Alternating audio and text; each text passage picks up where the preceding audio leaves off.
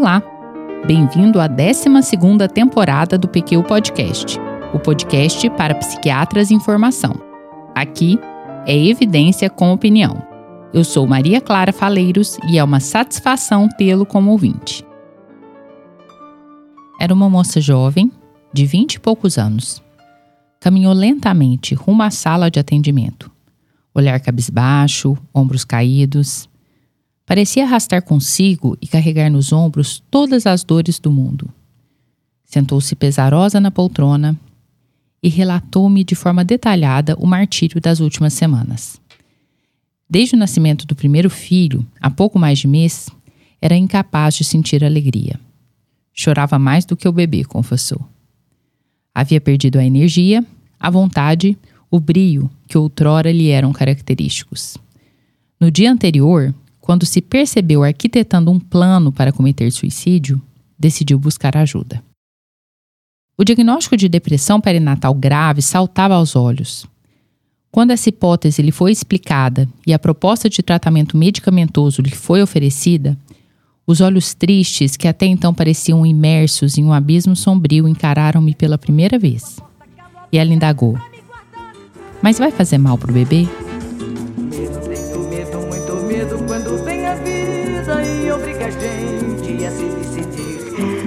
Medo, muito medo de enfrentar a morte e a má sorte. Eu tenho medo de existir. Vai fazer mal pro bebê?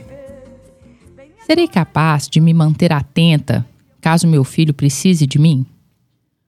Conseguirei acordar à noite para prover os cuidados necessários? Você, psiquiatra que atende ou já atendeu uma puérpera e indicou o uso de uma medicação psicotrópica, certamente já escutou uma ou mesmo todas essas perguntas. E possivelmente sentiu-se inseguro ou reticente na hora de responder, o que é compreensível, uma vez que, quando se trata do uso de medicações na gestação e no puerpério, as evidências de eficácia e, sobretudo, de segurança para a dia de mãe e bebê são bastante limitadas, dadas as questões éticas envolvidas.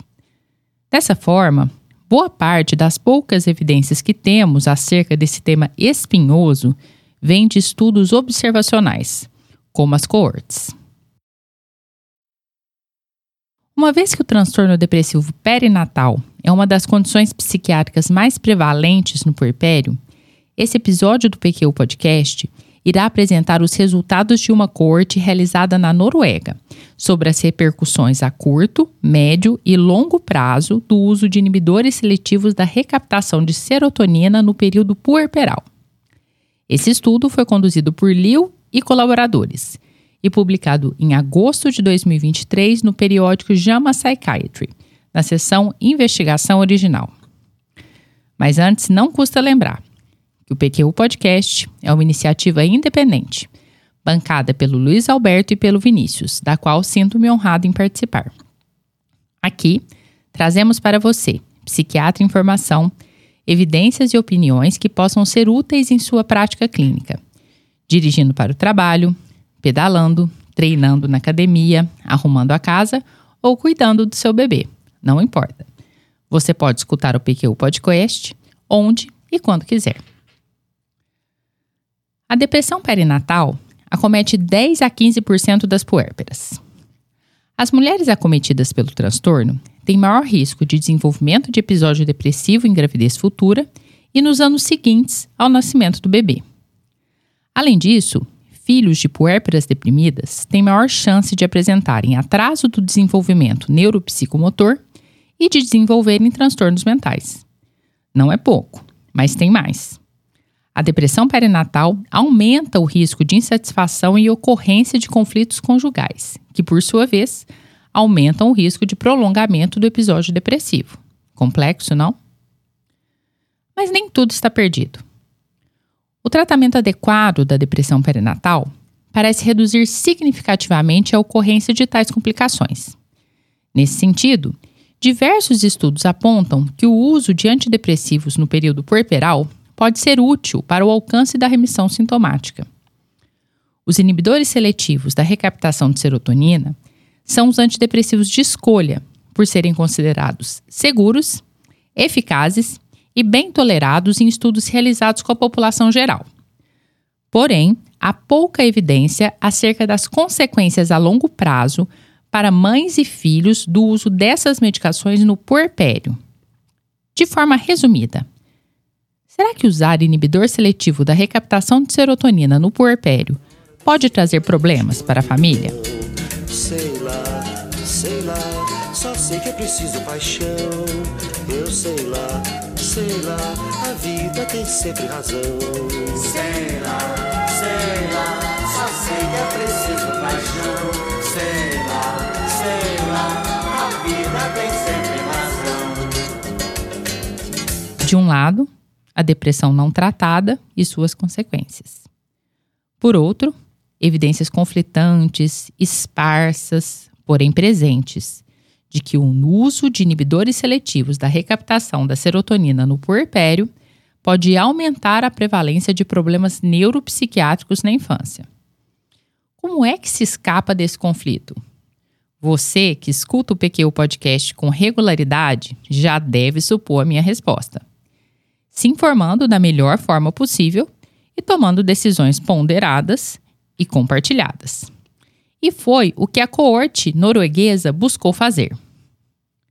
Esse estudo, chamado Norwegian Mother, Father and Child Cohort Study, o MOBA, coletou dados de mães, pais e filhos entre 1999 e 2008. O desenho do estudo e a descrição dos dados obtidos seguiu as recomendações do Guideline Strengthening the Reporting of Observational Studies in Epidemiology, o STROPE, guideline este apresentado pelo Vinícius, no episódio 194 do PQ Podcast.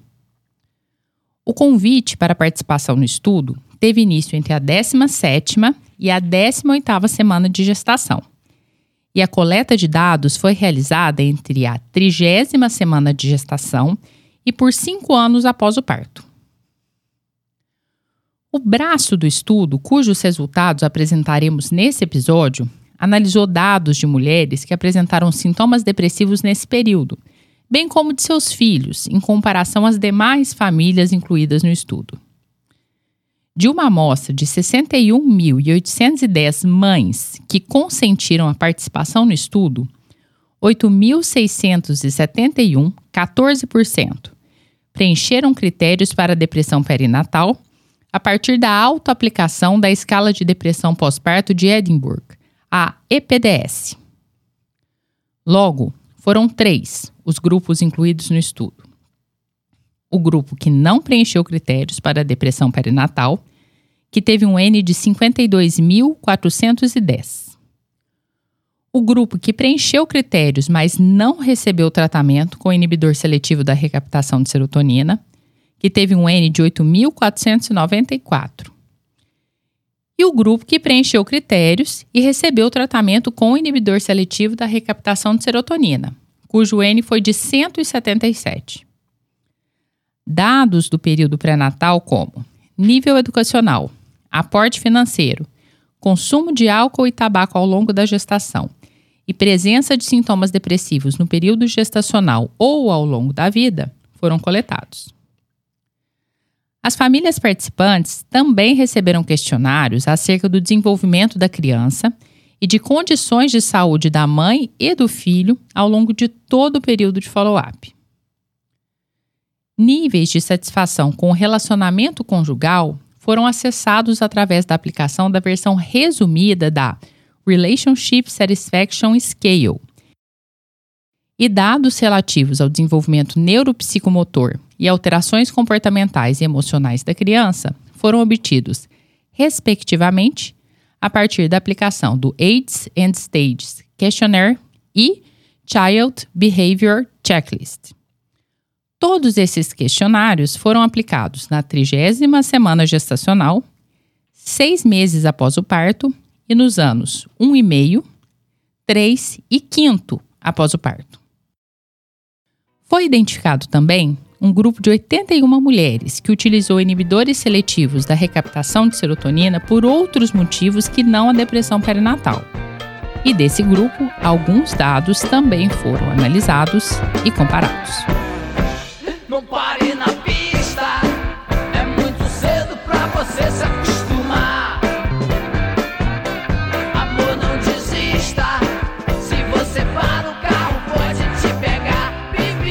Dessa amostra, de mais de 8.600 mulheres que preencheram os critérios para depressão perinatal no estudo, isto é, com score na escala de Edinburgh superior a 6 pontos, 98% não recebeu tratamento medicamentoso. 2%, um total de 177 mulheres, utilizaram inibidores seletivos da recaptação de serotonina.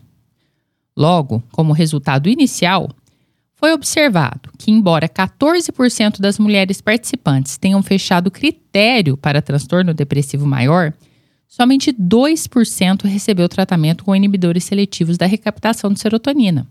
Muito pouco, não é? Mulheres com menor nível educacional, menor aporte financeiro, uso de tabaco na gestação e histórico de sintomatologia depressiva ao longo da gestação apresentaram maiores taxas diagnósticas de depressão no período puerperal quando comparadas às demais. Mulheres com menor paridade, nível educacional menor e histórico de transtorno depressivo maior tinham maior chance de receberem tratamento com inibidores seletivos da recaptação da serotonina no período puerperal. Das 177 mulheres que fizeram uso de inibidor seletivo da recaptação de serotonina no puerpério, 80, ou seja, 45%, haviam feito uso dessas medicações na gestação. No outro grupo, ou seja, no de puérperas com depressão perinatal não tratada, somente 352, 4% da amostra, haviam utilizado inibidores seletivos da recaptação da serotonina na gestação. Uma grande diferença, não? Os dados evidenciaram também que quanto maior a gravidade da sintomatologia depressiva puerperal, maior o risco de desenvolvimento de transtorno depressivo um ano e meio e cinco anos após o parto. E maiores as taxas de insatisfação conjugal, seis meses, um ano e meio e três anos após o parto. No mesmo sentido, filhos de puérperas com quadros depressivos mais graves apresentaram maiores taxas de alterações comportamentais e atraso do desenvolvimento motor e de linguagem, um ano e meio e três anos após o parto e de transtorno do déficit de atenção e hiperatividade, o TDAH, cinco anos após o nascimento. Até aqui, os resultados do estudo vão ao encontro do que já vem sendo descrito na literatura. A depressão porperal não tratada pode trazer consequências negativas para toda a família. Quando o inibidor seletivo da recaptação de serotonina foi prescrito, porém, esses riscos foram minimizados. Especificamente, houve redução do risco de recorrência do transtorno depressivo no um ano e meio e cinco anos após o parto, e redução dos níveis de insatisfação conjugal seis meses, um ano e meio e três anos após o parto, bem como redução do risco de alterações comportamentais da criança um ano e meio e cinco anos após o parto, e do desenvolvimento de TDAH cinco anos após o parto. Análises realizadas no grupo de mulheres que utilizaram inibidores seletivos da recaptação de serotonina no período puerperal por outras indicações que não transtorno depressivo indicaram que esse grupo apresentou maiores índices de satisfação conjugal ao longo de todo o período de follow-up e crianças com níveis menores de alterações comportamentais quando comparadas às mulheres com diagnóstico de depressão perinatal, tratadas ou não com inibidor seletivo da recaptação de serotonina. Nesse mesmo grupo, porém, o atraso de desenvolvimento da linguagem um ano e meio após o parto foi superior quando comparado ao grupo de filhos de puérperas deprimidas não tratadas. Curioso, não? Esse atraso, porém, não se manteve ao longo do período do follow-up, ou seja, 3 e 5 anos após o parto. Em concordância com dados prévios da literatura, o histórico de transtorno depressivo e ansioso foi fator de risco notável para desenvolvimento de transtorno depressivo no período puerperal. Dessa forma, puérperas que apresentem esse fator de risco merecem avaliação ainda mais cuidadosa. Outro achado, que vai ao encontro de achados prévios, é que mulheres com menor paridade e nível educacional mais baixo têm maiores chances de receber tratamento medicamentoso para quadro depressivo.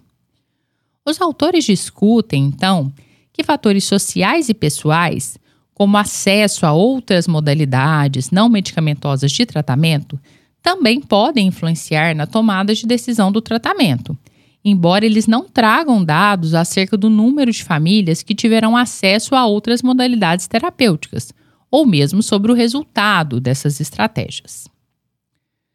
Também em concordância com estudos anteriores, a depressão perinatal aumentou o nível de insatisfação conjugal, o que, por sua vez, aumentou o risco de prolongamento do quadro depressivo. Essa associação de duas vias, frequentemente negligenciada pelo avaliador, foi destacada pelos autores como ponto de atenção a ser tratado nas consultas de puérperas. Também, os autores destacam a associação encontrada entre tratamento da depressão puerperal com inibidores seletivos da recaptação de serotonina e redução do risco de depressão materna futura e comportamentos externalizantes e TDAH nas crianças. A depressão perinatal aumentou o risco de alterações de desenvolvimento e comportamento infantil. Isso levanta a importância do reconhecimento e intervenção precoce dos quadros depressivos puerperais. O estudo não identificou riscos para mãe e seus filhos a curto, médio ou longo prazo em decorrência do uso da medicação que justificasse a hesitação em tratar. Ao contrário, o uso de inibidores seletivos da recaptação da serotonina reduziu o risco de depressão, TDAH e alterações de comportamento infantil. No mesmo sentido, não foi encontrada associação entre o uso de inibidores seletivos da recaptação de serotonina e atraso do desenvolvimento neuropsicomotor das crianças da amostra. Seu olhar lá fora, seu olhar no céu, seu olhar demora, o seu olhar no meu, o seu olhar,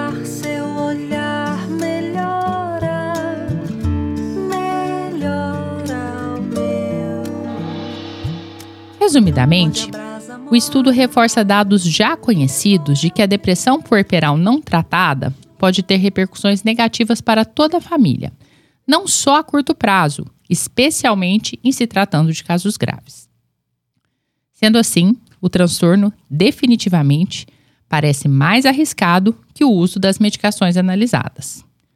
Logo, em casos selecionados, cuidadosamente avaliados, a prescrição de inibidores seletivos da recaptação de serotonina pode e deve ser estimulada. É claro, porém, que o estudo, apesar de se tratar de coorte com inclusão de amostra grande e de análise por período prolongado de diversos desfechos de grande interesse clínico, apresenta uma série de limitações que não devem ser negligenciadas. Os questionários aplicados foram de alto preenchimento, estudos prévios apontam que mães deprimidas tendem a reportar com maior frequência problemas emocionais e comportamentais de seus filhos, que pode levar a uma superestimação da associação entre depressão puerperal não tratada e desenvolvimento de alterações comportamentais infantis. O uso de inibidores seletivos da recaptação de serotonina também foi reportado pelas mães, o que limita o acesso aos dados relativos à adesão ao tratamento. Os autores buscaram minimizar esse viés confrontando esse dado com os dados de dispensação de medicações psicotrópicas, que é facilmente acessado no sistema de saúde norueguês. Ainda assim, não é garantido que todas as puérperas que declararam prescrição de antidepressivos o tenham usado, de fato. Não houve também coleta de dados relativos às dosagens prescritas de inibidores seletivos da recaptação de serotonina, ou nem de trocas de medicação e nem dados relacionados à amamentação. Embora os inibidores seletivos da recaptação de serotonina sejam considerados compatíveis com a lactação, uma comparação entre puérperas em uso de antidepressivo lactantes e não lactantes seria bem-vinda, mas não foi realizada. O acesso a outras modalidades de tratamento de depressão puerperal também não foi reportado, outra importante limitação do estudo. Todas essas limitações foram apontadas pelos autores. Eu acrescentaria pelo menos outras duas. Não ficou claro, na amostra analisada, quantas puérperas não estavam em um relacionamento conjugal. Ora, para haver insatisfação conjugal, supõe-se que se esteja em um relacionamento, correto? Mas não encontrei nos dados expostos nada que faça referência, seja a exclusão de mãe solo, seja a quantidade de puérperas que não estavam em um relacionamento conjugal. Essa informação é algo importante, já que a sobrecarga dessa amostra pode ser maior. Outro ponto que me chamou a atenção foi a falta de dados relacionados à tolerabilidade do uso de inibidores seletivos da recaptação de serotonina, já que efeitos colaterais como sedação excessiva e prejuízos de desempenho cognitivo e motor são pontos recorrentemente questionados pelas mães, que temem usar algo que possa comprometer a capacidade de cuidado de seus filhos. Bem, mas se deve reconhecer que, apesar das limitações, o estudo contribui para preencher uma lacuna ainda grande de conhecimento acerca do pantanoso terreno que é o tratamento de quadros depressivos puerperais. Com os dados que temos até o momento, a pergunta recorrente, mencionada no início do episódio, aquela famosa: vai fazer mal para o bebê? A melhor resposta possível parece ser: as evidências sugerem que não mais do que a depressão não tratada. Essa sim pode ser devastadora, não só para o filho, mas também para a mãe, a família e a sociedade. O uso de inibidores seletivos da recaptação de serotonina para o tratamento dessa condição, embora não deva ser indiscriminado e imprudente em nenhuma circunstância, diga-se de passagem, mas especialmente no período puerperal, parece seguro e benéfico a curto, médio e longo prazo para mães e filhos. Um abraço e até a próxima. Você ouviu mais um episódio do PQ Podcast. Siga-nos no Instagram e acesse nosso site pqpodcast.com.br, onde encontrará todos os episódios já publicados, com as respectivas referências organizados por data, autor e sessão. Agradecemos sua atenção.